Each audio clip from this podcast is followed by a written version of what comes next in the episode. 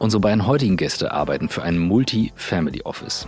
Was das genau ist und warum das Thema New Work auch hier eine wichtige Rolle spielt, dazu kommen wir später. Sie hat sowohl einen Bachelor als auch einen Master of Science im Fach Wirtschaftspsychologie an der SRH Fernhochschule, The Mobile University, absolviert. Während ihres Studiums hat sie unter anderem gut vier Jahre als Assistenz der organisatorischen und pädagogischen Leitung an der Ballettschule des Hamburger Ballett John Neuermeyer gearbeitet. Seit 2022 ist sie HR-Referentin beim Contora Family Office. Er hat Betriebswirtschaft in Göttingen studiert und später ein Executive MBA mit Schwerpunkt Entrepreneurship an der University of Louisville absolviert. Nach seinem Berufseinstieg bei der Lufthansa und zehn Jahren im Banking folgten drei Jahre in der Unternehmensberatung. Seit 2018 ist er bei Contora. Zunächst als Leiter der Unternehmensentwicklung, später dann als Geschäftsführer Operations, Finance und Risk Management und seit diesem Jahr auch als geschäftsführender Gesellschafter. Er selbst bezeichnet sich als Family Office Enthusiast. Seit über sechs Jahren beschäftigen wir uns nun schon mit der Frage, wie Arbeit den Menschen stärkt, statt ihn zu schwächen. In fast 400 Folgen haben wir uns mit interessanten und interessierten Menschen darüber unterhalten, was sich für sie beim Thema Arbeit geändert hat und was sich weiter ändern muss. Wir sind uns ganz sicher, dass es gerade jetzt wichtig ist, über New Work zu sprechen. Denn diese Idee wurde während einer echten Krise entwickelt. Wir suchen nach Methoden, Vorbildern, Erfahrungen, Tools und Ideen, die uns dem Kern von New Work näher bringen. Darüber hinaus beschäftigen uns von Anfang an die Frage, ob und wie alle Menschen das finden und leben können, was sie im Innersten wirklich, wirklich wollen. Ihr seid bei On the Way to New Work. Heute mit Marlena Friederike Patina und Florian Hoffmann. Und vielleicht ein kleiner Satz von meiner Seite. Der Grund, warum New Work und Family Office so selten in der Öffentlichkeit genannt wird, liegt nicht daran, dass das beides nicht Hand in Hand gehen sollte. Ihr werdet in der Folge erfahren, warum.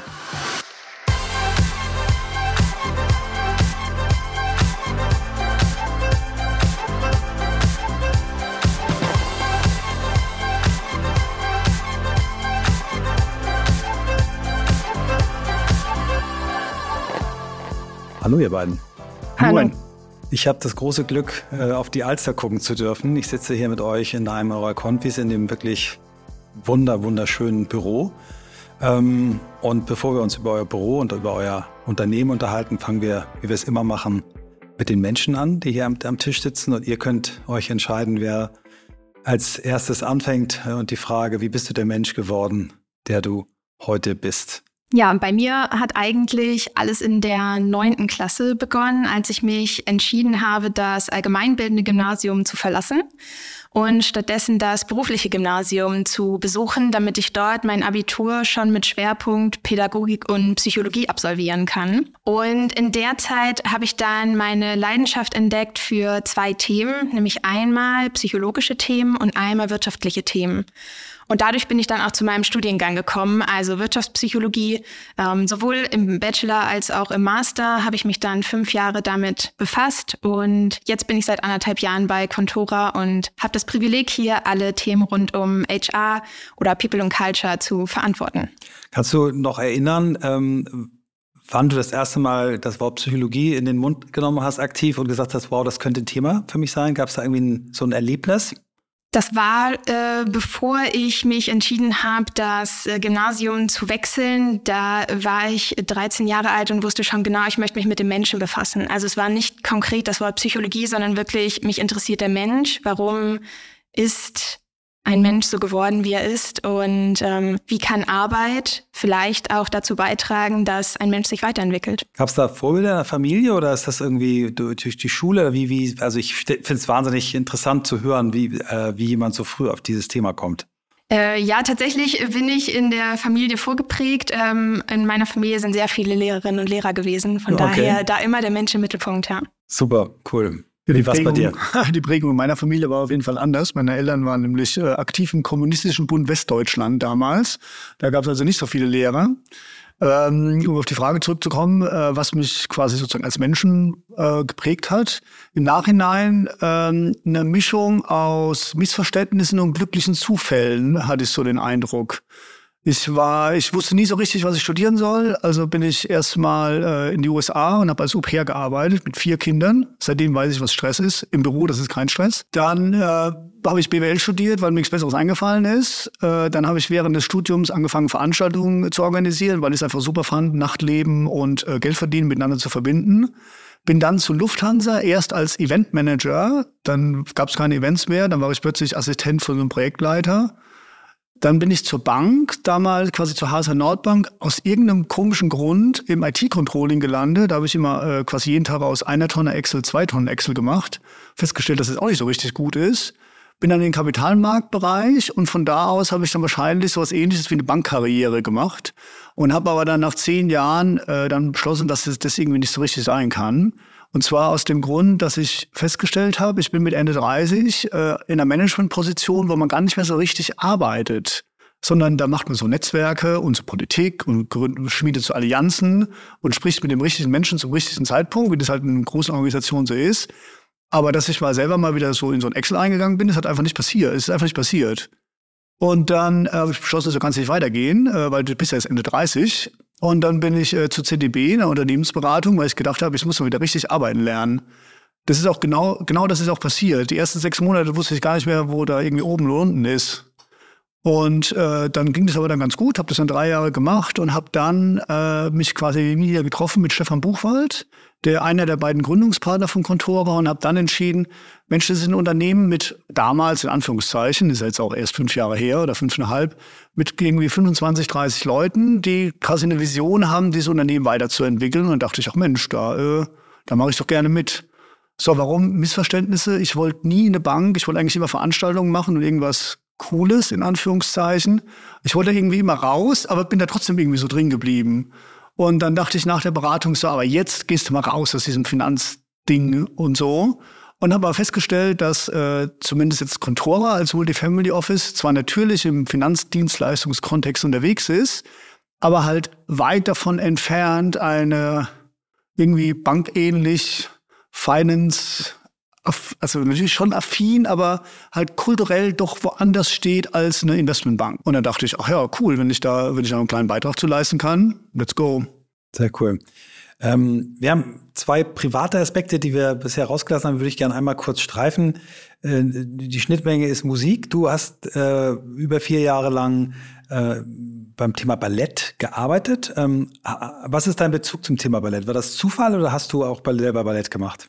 Ja, äh, selber Ballett gemacht und äh, auch noch aktiv. Also ähm, mit zehn angefangen, relativ spät. Dafür dann aber die Leidenschaft umso größer, dass ich gesagt habe, vielleicht ist das ja was, wo ich dann auch mal als ähm, Werkstudentin arbeiten kann und da erste Berufserfahrung sammeln kann. Und es war eine sehr, sehr interessante, sehr lehrreiche Zeit. Ähm, ja. Bei dir äh, habe ich eigentlich mitbekommen, äh, weil du auf LinkedIn äh, schöne Beiträge zum Thema Musik machst. Wie ist bei dir der Bezug zum Thema Musik? Ach, das begann wahrscheinlich so, als, so im Alter von 14, 15, als damals äh, Techno plötzlich da war und ich das irgendwie auch gut fand. Und dann ist so eine Liebe zur Musik, die einfach nie aufgehört hat. Ich habe dann quasi selber während des Studiums angefangen aufzulegen, habe angefangen Platten zu kaufen. Das mache ich jetzt nicht mehr, weil ich äh, alt bin. Aber Platten kaufen tue ich halt trotzdem noch. Ich finde, die äh, Musik ist quasi. Wenn du Platten sagst, dann meinst du. Ja, Vinyl, tatsächlich, ne? richtig Vinyl. Also ich ja. äh, gehe sehr, sehr gerne in Plattenläden. Ich finde es schon immer noch so ein bisschen, in Anführungszeichen, magische Orte, so ein Plattenladen. Und das äh, tue ich immer noch und über alle Stilrichtungen hinweg und gehe und geh viel auf Konzerte und habe dann irgendwann entschieden, äh, was heißt entschieden, ich habe überlegt, wir jetzt mal, auf äh, LinkedIn jeden Freitag, äh, passend zum Wochenende, einen Albumtipp der Woche zu, äh, zu posten. Und das mache ich auch. Das ist eine große Inspiration für mich geworden dadurch. Ähm, ja, die, die Schnittmenge, die euch beide äh, beruflich verbindet, ist das Thema Menschen und das Thema Arbeit und wie arbeiten Menschen zusammen. Und wir haben uns kennengelernt auf einer Veranstaltung, ähm, wo ich sehr, äh, Marlena, sehr angetan war von deinem Vortrag. Ähm, dort hast du unter deutlich älteren Menschen mit deiner sehr frischen und aber auch sehr profunden Art echt überzeugt. Also ich beschäftige mich ja nur mit dem Thema schon lange ähm, und habe aber auch echt richtig viel auch Neues mitgenommen, was du dort ähm, präsentiert hast. Und ähm, da entstand dann die Idee gemeinsam, dass wir doch vielleicht mal eine, eine Folge aufnehmen. Vielleicht ähm, fangen wir mal ähm, mit dem Thema Family Office an und gehen dann ein bisschen zum Thema New Work ähm, und was das miteinander zu tun hat, weil die meisten, die das, äh, den Begriff Family Office nicht nur übersetzen können, sondern wissen, was dahinter steht, fragen sich wahrscheinlich jetzt, okay, was hat das mit New Work zu tun? Ähm, die, die sich das nicht fragen, können sich es nicht fragen, weil, weil sie nicht wissen, was ein Family Office genau macht. Vielleicht erklärt ihr das erstmal und dann gehen wir, gehen wir ins Thema. Ja? Wer mag anfangen? Ich fange gerne an. Genau, also Contura gibt's jetzt schon über 15 Jahre und zu unserer Mandantschaft gehören Familien und auch Unternehmer, aber auch Single-Family Offices und Stiftungen und kirchliche Vermögen. Von daher sehr breit, deshalb Multifamily Office. Wir bieten unserer Mandantschaft äh, im Groben drei Leistungen an. Die erste Leistung ist die strategisch gestaltende Beratung. Das heißt, wir überlegen gemeinsam mit der Mandantschaft, wie soll das ähm, Vermögen strukturiert sein, also im Sinne der strategischen Asset-Allokation. In dem Rahmen geht es aber auch um Gründung von Gesellschaften oder Nachfolgeplanung oder Testamentsvollstreckung. Die zweite Leistung ist die Vermögensüberwachung. Das heißt, wir ziehen alle Zahlen, alle Daten in einer Software zusammen, um einen Überblick über das Vermögen zu haben. Das ist nämlich für uns relativ wichtig, weil wir sagen, wir können nicht strategisch gestalten, beraten, ohne einen genauen Überblick über die Zahlen zu haben. Das heißt, wenn ihr bestimmte Aspekte des Vermögens nicht verwaltet, habt ihr trotzdem immer das Ziel, alles in einer, in einer Übersicht zu haben. was wahrscheinlich für die Kundinnen und Kunden auch ganz toll ist, ne? Ja. Genau, richtig. Wir nutzen eine Software, auf die auch unsere Mandantschaft zugreifen kann. Das heißt, die können auch tagesaktuelle Bewegungen selber einsehen.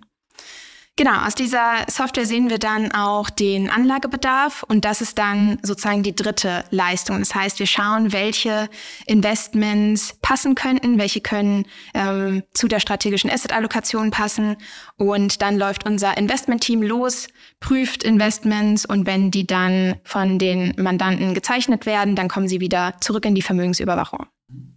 Perfekte Beschreibung des Geschäftsmodells, vielen Dank. Ähm Vielleicht könnt ihr noch kurz ein bisschen was zu den Zahlen sagen. Du hast vorhin schon gesagt, als du, als du äh, hier eingestiegen bist, waren es 25 Leute. Ich glaube, ihr seid gewachsen. Ne? Und vielleicht könnt ihr auch sagen, ungefähr, ähm, wie viel äh, Kunden ihr habt. Also nur die Zahlen, die ihr sagen mögt. Wir, wir sind kein Enthüllungspodcast, aber vielleicht ganz spannend. Ja, tatsächlich. Also begonnen hat es ja vor 15 Jahren mal, mal, mit drei Leuten, nämlich mit den beiden Gründungspartnern und einer äh, Kollegin. Äh, wir sind jetzt mittlerweile bei über acht, bei knapp 80 oder über 80, je, nach, je nachdem, wie man gerade zählt, ähm, Kolleginnen und Kollegen und haben tatsächlich mehr, noch, also noch haben wir mehr Kolleginnen und Kollegen als äh, Mandanten. Da gibt es tatsächlich weltweit wahrscheinlich nicht so viele, nicht so viele Unternehmen, wo das der Fall ist. Ähm, das hängt im Kern damit zusammen, dass sich, ähm, also das Dienstleistungsspektrum, das Marlena gerade erklärt hat, ist genau richtig. Und es hat sich im Kern auch nicht so richtig verändert in den 16 Jahren, weil wir sowohl damals als auch heute davon überzeugt sind, dass es einen Bedarf gibt, bei wirklich hochkomplexen und respektablen Vermögen, dass die professionell aus einer Hand interessenskonfliktfrei gemanagt werden. Und es können unabhängige Institutionen, wie zum Beispiel wir, die nicht alle Bank angebunden sind, sondern wir in unserem Fall Eigentümer geführt sind, aus unserer Sicht besser und professioneller als manch andere. Das heißt, unsere Mandanten, also jetzt gerade die, gerade die Unternehmermandanten, die tatsächlich sozusagen den, also den Großteil unserer Mandanten äh, ausmacht. Wir haben überhaupt keine Glamour-Kunden, also keine Fußballstars, keine Sängerinnen und Sänger, sondern tatsächlich, äh, wie sagt man so schön, äh, die Hidden Champions haben mhm. wir äh, tatsächlich, mhm. haben wir sehr viele. Was übrigens ein Privileg ist, mit diesen Menschen zusammenzuarbeiten. Und die suchen dann tatsächlich quasi jemanden, mit dem sie professionell auf Augenhöhe über alle Aspekte ihres äh, Vermögens diskutieren und dann auch entscheiden können. Super. Ich glaube, das ist äh, reicht so als als Setup, um zu verstehen, was was es macht ein Family Office und was macht ein Multifamily Office. Ähm, als ich das erste Mal ähm, davon gehört habe, dass sich auch Family Office also mit dem Thema äh, beschäftigen, war so mein Gedanke, naja, Vielleicht interessieren die sich dafür, weil die wissen wollen, was in den Unternehmen, in, in denen sie investiert sind, vielleicht so los ist. Aber ich glaube, ihr habt einen viel umfassenderen Blick auf das Thema. Ihr beschäftigt euch selber damit, die Art und Weise, wie ihr zusammenarbeitet. Ihr redet mit diesen Unternehmer. Äh, darüber. Vielleicht erzählt ihr mal ein bisschen, was ist der Zugang zum Thema New Work? Wie seid ihr darauf gekommen, dass das für euch ein Konzept ist, mit dem ihr euch gerne beschäftigen wollt? Also ich habe mir diese Gedanken gemacht, also ich habe angefangen, wirklich wirklich darüber nachzudenken, so vor ungefähr vier Jahren, weil ich festgestellt habe, dass quasi, also, also meine alten Methoden, wo ich herkomme aus äh, Banking-Karriere, Unternehmensberater, Prozessmanagement, Aufschreiben, Ergebnisobjekte, Verantwortlichkeiten, dass wir, dass diese Systeme so ein Stück weit an ihre Grenzen stoßen. Und habe festgestellt, dass wir, dass wir, also dass wir hier bei Contora ein Umfeld schaffen wollen, wo jeder Mensch seine Potenziale maximal ausspielen kann, was uns total entgegenkommt, weil je weil die Überzeugung ist, wenn Menschen das tun, was sie gerne machen und auch ein Umfeld haben, maximale Leistung bringen. Und das ist in unserem Interesse und vor allem auch im Interesse unserer Mandanten. Dann habe ich aber festgestellt, dass, also das ich persönlich, dass ich es einfach nicht so richtig kann und auch nicht so richtig verstehe. Also ich habe dann so Bücher gelesen und habe dann so gedacht, okay, die Leute brauchen mehr Eigenverantwortung und wir brauchen flachere Hierarchien. Aber ich habe mir es wahnsinnig schwer getan, das ein Stück weit in die Wirklichkeit zu übertragen, weil ich mir manchmal auch einfach selber im Weg stand. Weil ich dachte, okay, bevor ich dir jetzt mehr äh, Eigenverantwortung gebe, möchte ich aber erstmal einen Prozesschart haben. Mhm. Und das funktioniert halt nicht. Und das war der Grund, äh, wo wir dann angefangen haben zu suchen. Wir brauchen quasi jemanden auf der Personalseite, der sich damit einfach auskennt. Und dann äh, hat sich erfreulicherweise Marlena bei uns beworben und äh, hat das Thema dann angefangen, äh, bei uns sukzessive, sukzessive umzusetzen. Also quasi meine diffuse Vorstellung, mhm. wir müssen es irgendwie anders machen, weil sonst wird es nicht besser hat sie ganz konkret in Maßnahmen übersetzt. Und das war für dich ja ein erster Fulltime-Job nach deinem Master. Ne? Du bist hier quasi als Berufseinsteigerin reingekommen und bist sofort in so eine Verantwortung geschmissen. Vielleicht erzählst du auch nochmal die Geschichte, wie du hier angefangen hast. Ging, glaube ich, nicht so ganz reibungslos. Du musstest da, glaube ich, ein bisschen argumentieren. Erzähl doch mal, wie war das? Ich glaube, die Geschichte kannst tatsächlich du besser erzählen. Also wir hatten tatsächlich diese, äh, diese Position ausgeschrieben und wahnsinnig viele Bewerbungen bekommen von, also auch wirklich sozusagen quasi gestandene Personalleiter aus mittelständischen Unternehmen, die mir genau erzählt haben, wie, funktio also wie funktioniert Personalarbeit. Mhm. Und dann hatte ich aber das Interview mit Marlena und dann ähm, da gab es so, da gab's so verschiedene Aspekte, die mich wirklich beeindruckt haben. Also erstens, also meine Lieblingsfrage ist immer, erklär mir das Geschäftsmodell von Cotora in fünf Sätzen. Da kommen wirklich äh, zum Teil absurde Ergebnisse raus äh, in Kandidateninterviews. Äh, das hat sie quasi perfekt runterdekliniert und immer quasi die Übertragung in, was bedeutet es für die Personalarbeit gefunden. Da dachte ich, okay, da hat sich jemand wirklich mit uns beschäftigt und da hat jemand quasi. Das hast du im ersten, im Vorstellungsgespräch, hast du schon dir mit, bist mit Ideen gekommen? Ähm, das war Punkt eins. Punkt zwei war, ich gucke auf diesen Lebenslauf und denke, okay, äh, wie kann man eigentlich äh, in so jungen Jahren bereits äh, Bachelor, Master haben, zwei Klassen übersprungen und nebenbei noch quasi professionell im Ballettkontext arbeiten. Das ist äh, für jemanden, der ein 3,1 Abitur hat und sich das Studium durchgeburschtelt hat, ist das quasi eine sozusagen eine, eine unvorstellbare Leistung. also ich glaube, pass auf, das ist genau die Person, die wollen wir hier haben. Und dann äh, habe ich sie angerufen und äh, freudestrahlend ihr ein Angebot äh, gemacht, um äh, dann zu hören, dass sie schon woanders unterschrieben hat. Ja, das war natürlich nicht so gut. Und dann habe ich äh, Freitagabend um 19 Uhr stand ich hier in Konferenzraum 4 und habe äh, und hab sie angerufen und habe ihr nochmal quasi versucht darzustellen, was sie quasi bei uns und mit uns bewegen kann und wie groß ihr Gestaltungsspielraum ist und wie viel quasi Raum sie hat, dass sie sich bei uns quasi ausprobieren kann, Fehler machen kann, hat sie bislang keine gemacht. Und warum es eigentlich eine super Idee ist, zu uns zu gehen und nicht zu jemand anderem. Das hat aber freundlicherweise auch funktioniert. Ah, cool. Und jetzt kommt mal deine, dein Blick drauf, wie, wie war das dann? Also was hat dich überzeugt und wie, wie war der Einstieg und wie hast du im Prinzip die Ideen, die du da präsentiert hast, umgesetzt? Erzähl mal so ein bisschen was von deiner von deiner New Work-Reise hier bei Contora? Ja, vielleicht ganz von Anfang an, also warum ich mich überhaupt entschieden habe, hier zu Contora zu kommen, waren mehrere Bausteine. Zum einen eben dieser Gestaltungsspielraum, den Florian schon angesprochen hat. Zum anderen aber auch das Team, also dass wir alle gemeinsam auf Augenhöhe arbeiten, in einem Strang ziehen und dass es nicht darum geht, ähm, wer hat einen Status, wer steht über mir, wer nicht, sondern dass es um die besten Argumente geht. Das waren so die ersten zwei Punkte. Und dann war der dritte Aspekt äh, New Work Mindset, was ich hier gespürt habe, schon von der Geschäftsführung aus. Und das ist für mich eigentlich die Basis, dass die Geschäftsführung dahinter steht und dieses Thema auch vorantreiben möchte. Ja, was macht ein New Work Mindset für mich aus? Schon erstmal so das Grundlegende, äh, Grundlegende dass man ähm, versteht, es gibt New Work, es ist keine Modeerscheinung, die irgendwie wieder verschwindet, sondern das ist unsere Arbeitszukunft und daran müssen wir arbeiten. Und das andere ist eben aus Perspektive des Unternehmens, New Work ist ein Vorteil für einen Arbeitgeber. und ist ein Vorteil im Wettbewerb, also als Dienstleister. Auch unsere Mandantschaft möchte, dass wir New Work leben, dass unsere Mitarbeitenden glücklich sind und dass sie ähm, ja dann gute Leistungen erbringen. Und du bist ja äh, eingestiegen, sagen wir mal noch in die in die auslaufende äh, Corona-Krise. Menschen schon mit einem neuen Mindset, äh, Büro, ja, warum eigentlich? Hat doch gut geklappt während Corona. Ähm, wie war das für dich so der, also der Onboarding-Prozess? Also bist du hingekommen, wahrscheinlich war da noch relativ viele Leute auch zu Hause. Wie, wie, wie kann ich mir das so vorstellen? Wie habt ihr so das gemeinsame Arbeiten gestartet und mit welchen Themen habt ihr angefangen?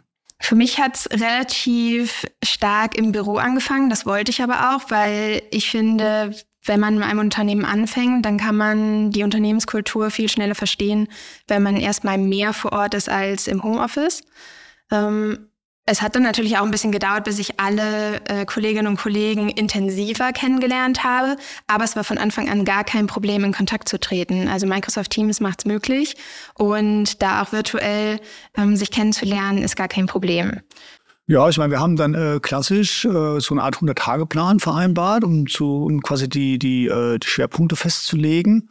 Und dann hast du im Endeffekt losgelegt. Also das ist ja also du kamst ja dann quasi immer mit quasi sozusagen neuen Aspekten rund um, rund um New Work. Also, und ich habe mir das angeguckt und die allermeisten Sachen quasi, die habe ich, also die habe ich sozusagen, also die habe ich kognitiv verstanden, dass man das so tun soll und habe dann aber ähm, aber dann so aber quasi so intrinsisch gedacht so Mensch also muss es eigentlich sein? Es ging ja früher auch ohne. Mhm. also ein bisschen so kleiner Generationenkonflikt so? Du als ja also was Generation heißt X genau. und dann also jetzt also jetzt also jetzt nicht Konflikt dass mhm. wir quasi jetzt darüber gestritten hätten oder dass ich es wirklich quasi massiv in Frage gestellt hätte weil ich wusste ja rational wir müssen dahin.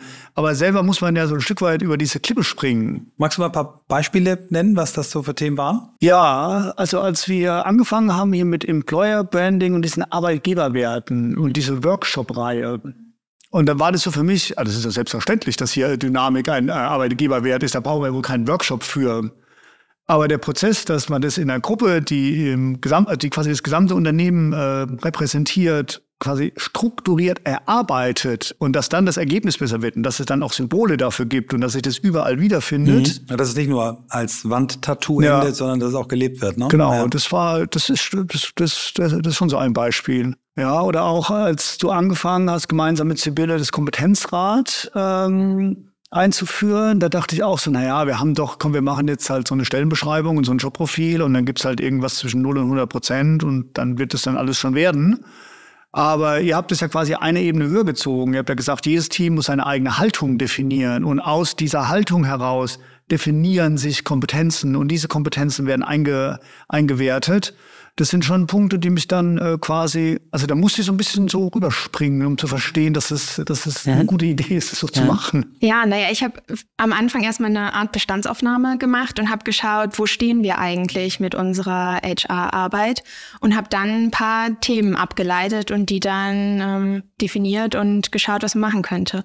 Und ich finde das Thema Employer Branding gerade so spannend, weil es bei uns genau andersrum war. Wir haben erst Werte gelebt und dann haben wir Worte dafür dafür gefunden. Also wir waren im letzten Jahr ein Unternehmen ohne schriftliche Werte. Das heißt, alle haben die Unternehmenskultur gespürt, alle wussten, es ist etwas Besonderes hier, aber niemand konnte nach außen so wirklich präzise in Worte fassen, was ist es eigentlich, was uns besonders macht. Und das haben wir dann im Rahmen einer Workshop-Reihe rausgearbeitet, und zwar bottom-up, also nicht von der Geschäftsführung nach unten, sondern wir hatten ein divers zusammengesetztes Team und haben dann der Geschäftsführung gesagt, das ist unser Vorschlag, was haltet ihr davon? Und was war die Antwort? Sehr gut. Mhm. Ähm, haben dann natürlich nochmal Feedback bekommen, haben ja, dann ja. eine ähm, Weiterentwicklungsschleife gedreht und beim zweiten Mal wurde es äh, dann umgesetzt. Ja. Ich mache mal ein Beispiel, wo wir quasi sozusagen, wo so ein bisschen die, die also quasi die unterschiedlichen Perspektiven, Geschäftsführung und dieses Projektteam so ein bisschen quasi gegen, also, also, also so ein Stück weit gegensätzlich waren.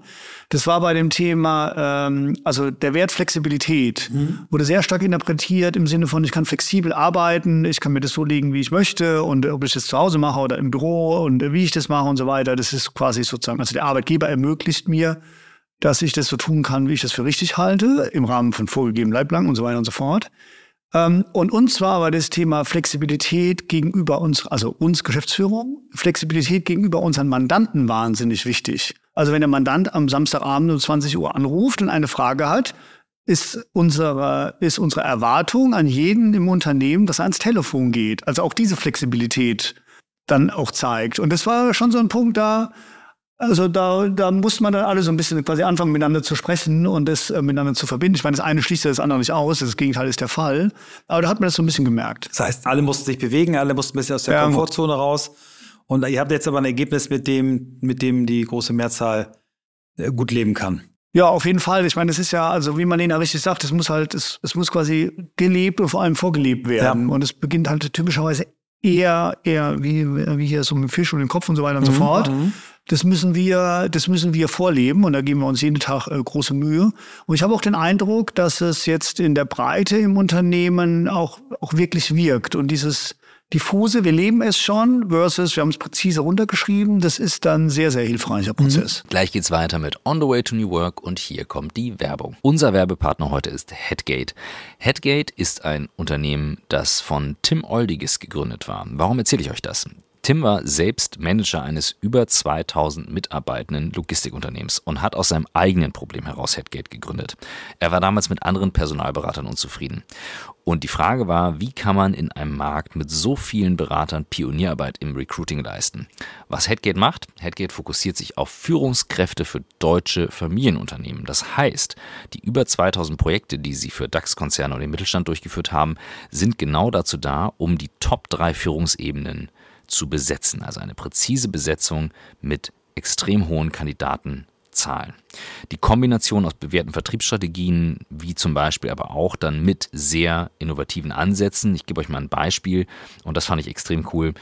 Den Recruiting-Prozess neu gedacht, wie mit Landingpages und Videocontent, um diese Position zu besetzen. So, das ist mal ganz anders als das Ganze sonst zu machen. Das heißt, man hat viel anfassbarere, in Anführungszeichen, KandidatInnen, um genau diese Nähe zwischen Kunden und KandidatInnen herzustellen. Hier ist ein schönes Zitat von dem Team von Headgate. Die bekommen eben dann nicht nur Fanpost von ihren äh, Kundinnen und Kunden und Kandidatinnen und Kandidaten, sondern sie nennen das Liebesbriefe die sie dann bekommen.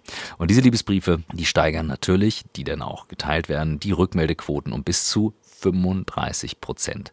Das ist schon sehr hoch, genau in diesen Positionen und damit gibt es dann eben nicht nur diese erstklassige Candidate Experience, sondern der Recruiting-Prozess, der richtet quasi alle Scheinwerfer auf den Kunden aus und eliminiert dieses ganze oberflächliche Recruiting, bla bla. Das ist schon sehr cool. Ich würde sagen, es lohnt sich auf jeden Fall mal reinzuschauen und eine Idee von diesem 5-Sterne-Service der 24-monatigen Garantie auf jede Besetzung und der weniger als 2% Garantieansprüche zu bekommen. Ein tieferes Verständnis für die Unternehmenskultur gibt es kaum als eben das, was Headget euch möglich macht und das unterscheidet sie von über 90 Prozent der anderen PersonalberaterInnen da draußen. Also, wenn ihr sagt, das möchte ich mir mal anschauen, dann geht ihr auf head gatede slash newwork und gebt den Code ein newwork36. Damit verlängert ihr nämlich die Garantie auf 36 Monate bei Beauftragung. Und das Ganze gilt bis zum 30.06.2024. Das war's mit der Werbung. Also auf head-gate.de slash newwork und jetzt viel Spaß mit dem Rest von On the Way to New Work. Und äh, finde es sehr spannend zu sagen, ihr habt dann, äh, ich vermute, im Anschluss daran ähm, diese Kultur genommen und gesagt, was heißt das jetzt für jedes einzelne Team? Und das, jedes Team musste auf Basis dieser Kultur dann einen eigenen, äh, wie, wie ihr es jetzt gerade genannt habt, eine eigene Haltung entwickeln und daraus dann erklär vielleicht nochmal den Prozess. Das finde ich sehr spannend. Genau, wir haben mit jedem Team einen Haltungsworkshop durchgeführt, haben da unsere fünf Arbeitgeberwerte genommen und haben gesagt, was bedeutet dieser einzelne Wert für dich in deinem Arbeitsalltag. Und anschließend hatten wir dann eine ganze Wand voll mit unterschiedlichsten Ideen und Kärtchen und ähm, daraus wurden dann Haltungssätze formuliert, für jedes Team individuell. Und ähm, jetzt seid ihr ja traditionelles Geschäft. Das ist ja ein, eins, was sehr auf Vertrauen, auf langfristige Geschäftsbeziehungen setzt, äh, Seriosität. Äh, trotzdem, wenn man hier reinkommt äh, bei euch, äh, wird man durch eine sehr, sehr moderne, sehr helle, sehr offene, qualitativ tolle, hochwertige, aber, aber, aber eben eigentlich etwas jüngere Atmosphäre ähm, empfangen und, und ähm, das, vielleicht erklärt ihr das nochmal, was das Büro auch für euch für eine Rolle spielt, äh, was das, inwieweit das auch eure Kultur ausdrückt. Also die Grundidee dieser Büroräume, die ja quasi alle offen sind, es gibt überhaupt keine Einzelbüros, außer eben Konferenzräume, und zwar für niemanden hier. Es gibt auch keine feste Sitzordnung, äh, sondern man geht an einen der Schreibtische, der eben frei ist oder der einem der, Alg äh, der Algorithmus vorgibt vom System. Die Idee ist eigentlich quasi sowohl Mandanten und, und Kolleginnen und Kollegen quasi den Wert zu vermitteln, dass wir ein transparentes, hochprofessionelles Unternehmen sind. Also was wir hier tun, ist Family, also Family Office Business. Aber das bedeutet nicht, dass man in einen holzvertiefelten äh, Konferenzraum geht und da eine Zigarre raucht und einen Cognac trinkt, sondern ein Großteil der Arbeit, die wir für unsere Mandanten machen, ist, äh, ich sage auch mal, echte Kernerarbeit. Also da wird quasi in der, äh, in der Vermögenssteuerung und in der Zusammenarbeit mit den Investmentmanagern und alles, was dazugehört, wird, da ist es halt quasi ein echter Maschinenraum, wo, wo hochprofessionelle Menschen sehr, sehr gute Arbeit leisten. Und das ist was, was wir zum einen unseren Mandanten zeigen wollen. Natürlich alles, alles sehr, sehr diskret. Also du würdest hier nie einen klaren Namen eines Mandanten hören, sondern immer nur Abkürzungen, wenn überhaupt, egal wo du rumläufst. Das ist quasi äh, eingehämmert in die DNA des Unternehmens. Aber trotzdem können Mandanten, die hier sind, sehen, was passiert. Die können dann äh, hinten in diesen quasi Bürotrakt gehen und sagen, aha, das ist also hier die keine Ahnung, Frau Zakrewski, das ist doch die, die über die Jahresabschlüsse für meine Immobiliengesellschaft macht. Ja, genau, da sitzt sie und macht, den, macht diesen äh, Jahresabschluss, um jetzt mal ein Beispiel zu nennen. Mhm, mhm, mhm. Das ist Punkt eins, also quasi dieses, äh, dieses Mysterium Family Office einfach ein bisschen aufzu, aufzubrechen und zu zeigen, das ist ähm, quasi, also darunter liegt liegt, liegt ein Maschinenraum, der, hochpro der hochprofessionell gemanagt wird und das könnt ihr hier sehen. In der Interaktion mit den Kolleginnen und Kollegen ist es schon ein Ort der, naja, das Ort der Begegnung klingt jetzt ein bisschen arg pathetisch, aber man kommt halt hier auch einfach schnell ins Gespräch, weil man dann einfach sehr nahbar ist. Und ich merke das ja selber, wenn ich mich dann quasi da in die Mitte setze, ich krieg halt mehr mit, was so los ist und werde auch häufiger angesprochen. Äh, das ist in den allermeisten Fällen, finde ich das super. Manchmal will ich mich auch einfach mal über irgendwas nachdenken, das ist ja nicht so gut. Dann laufe ich dann um die Alster. Aber das ist so ein Stück weit quasi die, quasi die Kernidee dieses, äh, dieses sehr, sehr, sehr transparenten Büros. Ja, genau. Also die große Fläche zeigt uns auch, dass wir als Team zusammenarbeiten müssen. Also es funktioniert nicht, dass sich jeder in sein kleines Einzelbüro einschließt und seine Arbeit verrichtet, sondern es geht darum, dass wir als Team zusammenarbeiten. Und das liegt daran, dass keine einzige Mandantenherausforderung alleine gelöst werden kann. Wir brauchen immer ein Team, ein Team, das mit den richtigen Spezialistinnen und Spezialisten jeweils zusammengesetzt wird. Das heißt, es gibt auch keine festen Teams, die jeweils zusammenarbeiten, sondern agil zusammengesetzt werden. Und das zeigt uns eben auch diese Bürofläche. Mhm. Ist äh, ganz spannend. Ich habe äh, selten ähm, HR oder People and Culture Leute so eng am Geschäftsmodell argumentieren hören, wie das bei dir der Fall ist. Das beeindruckt mich zutiefst, vor allen Dingen, weil du noch so jung bist. Ähm, vielleicht kommen wir auch nochmal auf das Wort, was ihr vorhin verwendet habt, Kompetenzrat. Ähm, ihr habt sehr anschaulich beschrieben, wie Kultur eure Arbeit prägt. Ich habe das jetzt mit dem Büro sehr gut verstanden. Ähm, jetzt hast du selber angesprochen, ihr könnt euren Job eigentlich nur im Team machen. Es geht nicht im, im Einzelbüro. Ähm, wie stellt ihr sicher, dass die richtigen Kompetenzen ähm, in den Teams vorhanden sind. Also erklär mal das Konzept dahinter. Ja, wir sind jetzt anderthalb Jahre dabei und entwickeln für jedes einzelne Team einen Kompetenzrat. Ähm, was bedeutet, wir arbeiten auch noch daran und sind noch nicht fertig. Es ist ein Prozess, durch den wir durchgehen. Ähm, wir nutzen alle vier Kompetenzdimensionen, also Fachkompetenzen, Methodenkompetenzen, Selbst- und Sozialkompetenzen und setzen uns jeweils mit den Teammitgliedern hin und fragen sie, welche Kompetenzen benötigt ihr eigentlich, um euren Job richtig gut zu machen?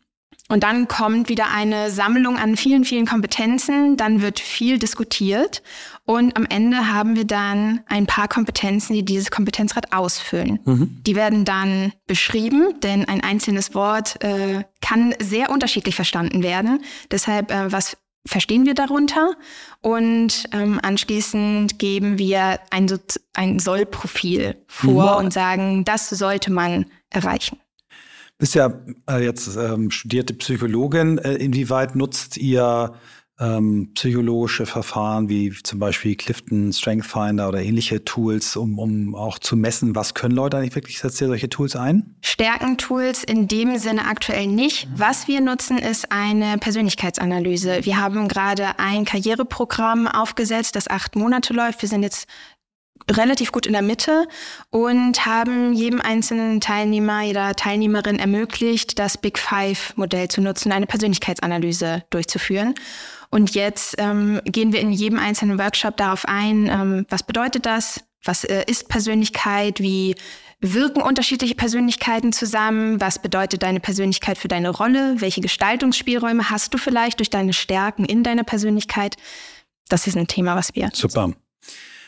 Was sind so für euch aktuell die, die, die größten Herausforderungen? Also wo, wo seht ihr jetzt noch die großen Hebel, an denen ihr arbeiten wollt im Bereich New Work, im Bereich Zusammenarbeit? Wir stehen als Firma, glaube ich, an einem Punkt, an dem wir vor fünf Jahren schon mal standen. Nämlich so der Punkt, wo quasi die nächste Transformationsstufe, die wird jetzt, das sind wir mittendrin und es wird jetzt quasi immer, immer augenscheinlicher. Also wir sind quasi stark gewachsen und haben investiert in drei Dimensionen.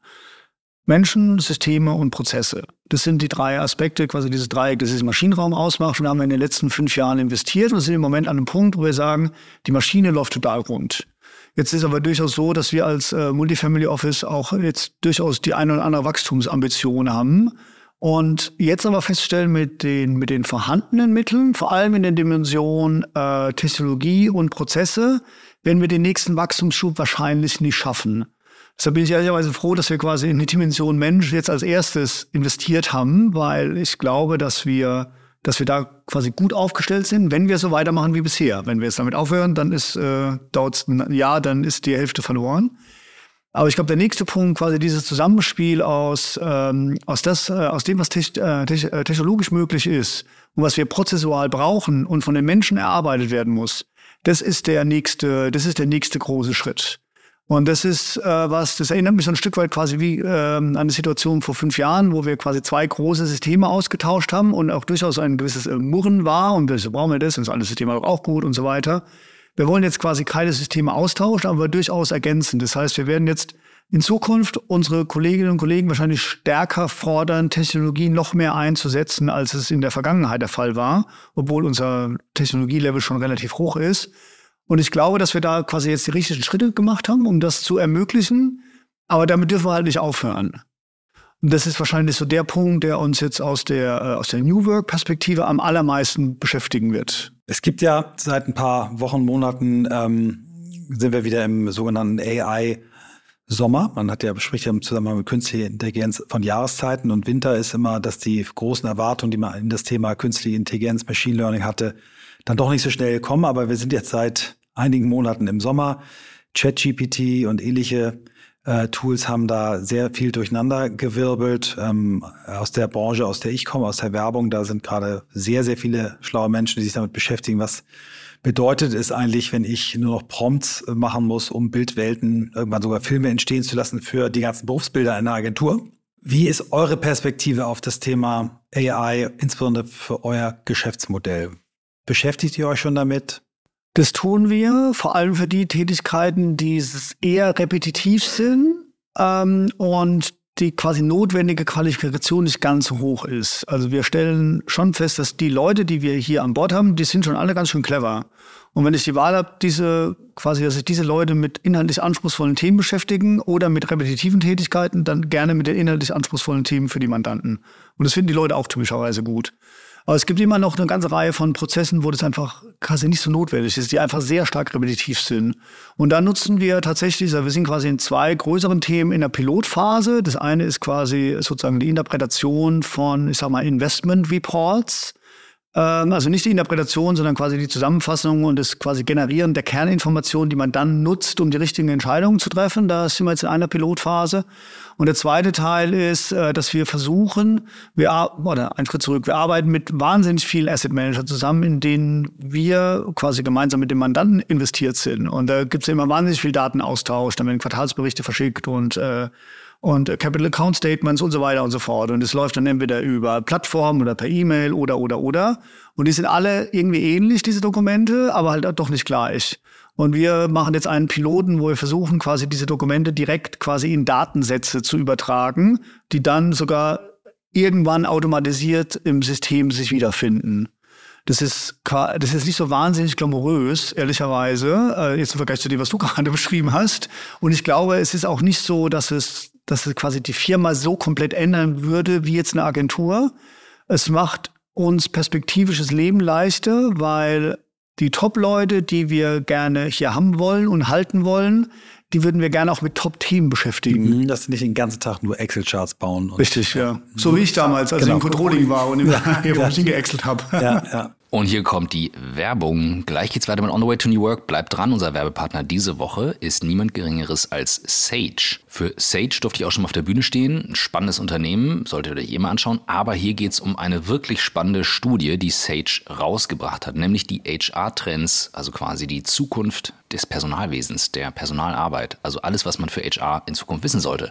Und hier geht es um tiefgehende Einblicke in die aktuellen und zukünftigen Herausforderungen eben im HR. Beispielsweise aus der Studie, hier mal ein kleiner Fakt, den ich sehr spannend fand. 78 Prozent der HR-Führungskräfte glauben, dass der Einsatz von künstlicher Intelligenz bei den HR-Aufgaben in Zukunft viel Zeit einsparen könnte. Oder 79 Prozent sind überzeugt davon, dass HR-Prozesse in ihrem Unternehmen stärker automatisiert werden können, um die Effizienz zu steigern. Ich finde es deswegen spannend, weil ich auch schon Anfang des Jahres gesagt habe, das wird das Jahr der Automatisierung und KI ist dazu wichtig. Und wenn ihr da weiter einsteigen wollt in das Thema, dann solltet ihr euch unbedingt die Studie runterladen. Das Ganze findet ihr kostenlos auf Sage, geschrieben S-A-G-E, also www.sage.de slash HR, S-A-G-E geschrieben. Und ähm, was muss man noch wissen? Sage hat sich zur Aufgabe gemacht, KMUs bei der Bewältigung ihrer HR-spezifischen Herausforderungen durch innovative Softwarelösungen zu unterstützen. Das heißt, diese Lösungen helfen euch dabei, Geschäftsprozesse zu vereinfachen, zu automatisieren, was eben eine viel effizientere und effektive Personalverwaltung ermöglicht. Damit habt ihr dann mehr Zeit für die wirklich wichtigen Themen, anstatt einfach nur Prozesse zu managen. Also, schaut euch das Ganze an. Hier geht es aber erstmal um HR-Trends, die Studie auf www.sage.de slash HR. Jetzt wünsche ich euch viel Spaß mit dem Rest der Folge von On the Way to New Work.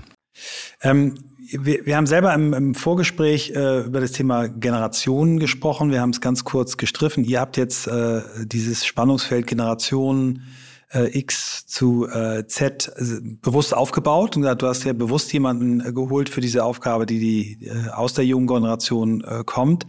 Und damit habt ihr, glaube ich, deckt ihr das Spektrum super gut ab hier intern.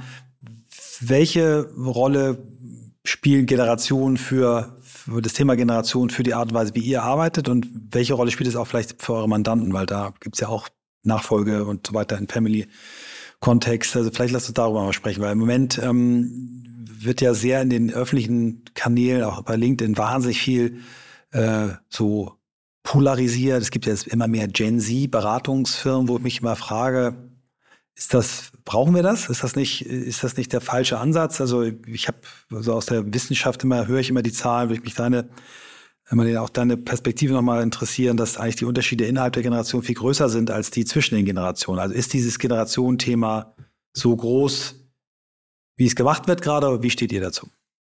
Also ich glaube, intern ist es für uns total wichtig, dass wir unterschiedliche Generationen haben, weil die unterschiedliche Perspektiven mit einbringen. Was für uns aber noch ein Stück weit wichtiger ist, ist einfach die Erfahrungen, die Personen gemacht haben. Also wir würden jetzt nicht einstellen, nur weil eine Person ein bestimmtes Alter hat, sondern weil sie bestimmte Erfahrungen gemacht hat. Und das ist das, was wir dann eben auch intern austauschen.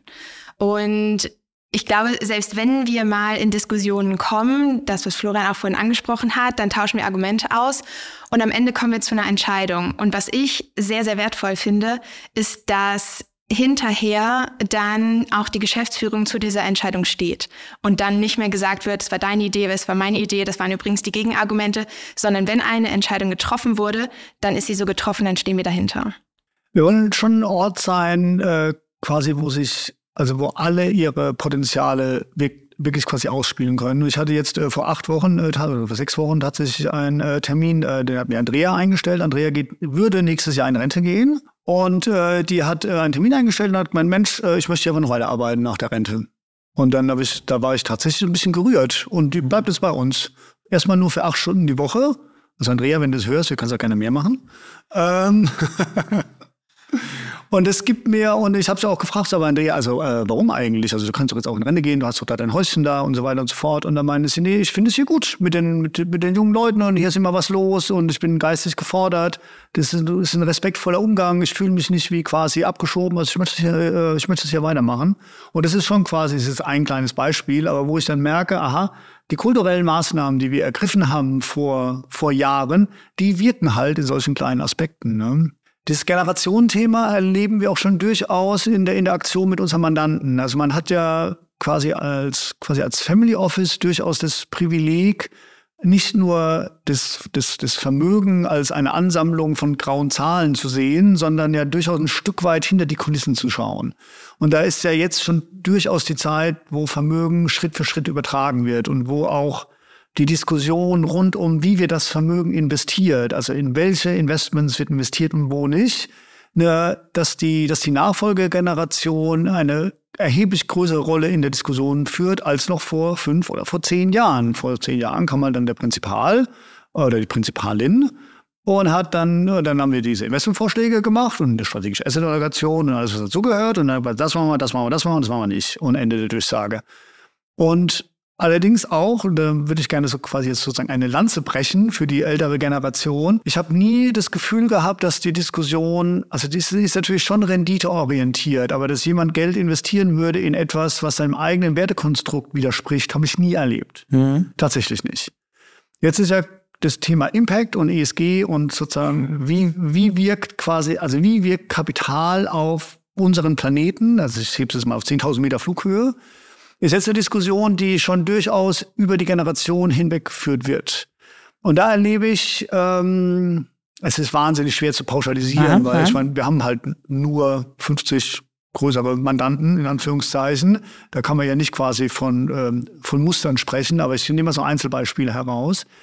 Da erlebe ich, dass die jüngere Generation also erstens wahnsinnig gut ausgebildet ist und ein sehr, sehr hohes, also ein sehr hohes moralisch geprägtes Wertekonstrukt hat die wirklich ganz genau wissen wollen, in welcher Art von äh, Investments, also quasi bis in die letzte, bis, also quasi bis in die Lagerhalle von irgendeinem äh, Logistikzentrum in Denver oder was immer es, äh, es auch ist, ähm, und sich aber manchmal schwer tun mit der Entscheidung. Also mache ich das jetzt oder mache ich das nicht? Und wie und ist es jetzt eigentlich ein, ein, Investment, was also oder ist es eher eine, quasi eine Spende oder also was soll es denn jetzt eigentlich sein? Und da erlebe ich dann die die ältere Generation wahrscheinlich geprägt durch die Erfahrung etwas pragmatischer. Ich mache mal so ein konkretes Beispiel.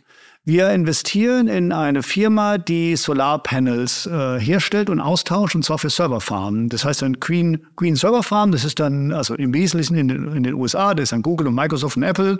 Die brauchen alle Server, wahnsinnig viel Energie, die sind ja außen rum. Und diese Firma sorgt dafür, dass die, äh, dass das Solarpanels auf die Dächer von diesen Serverfarmen kommen und dann werden die da betrieben. So.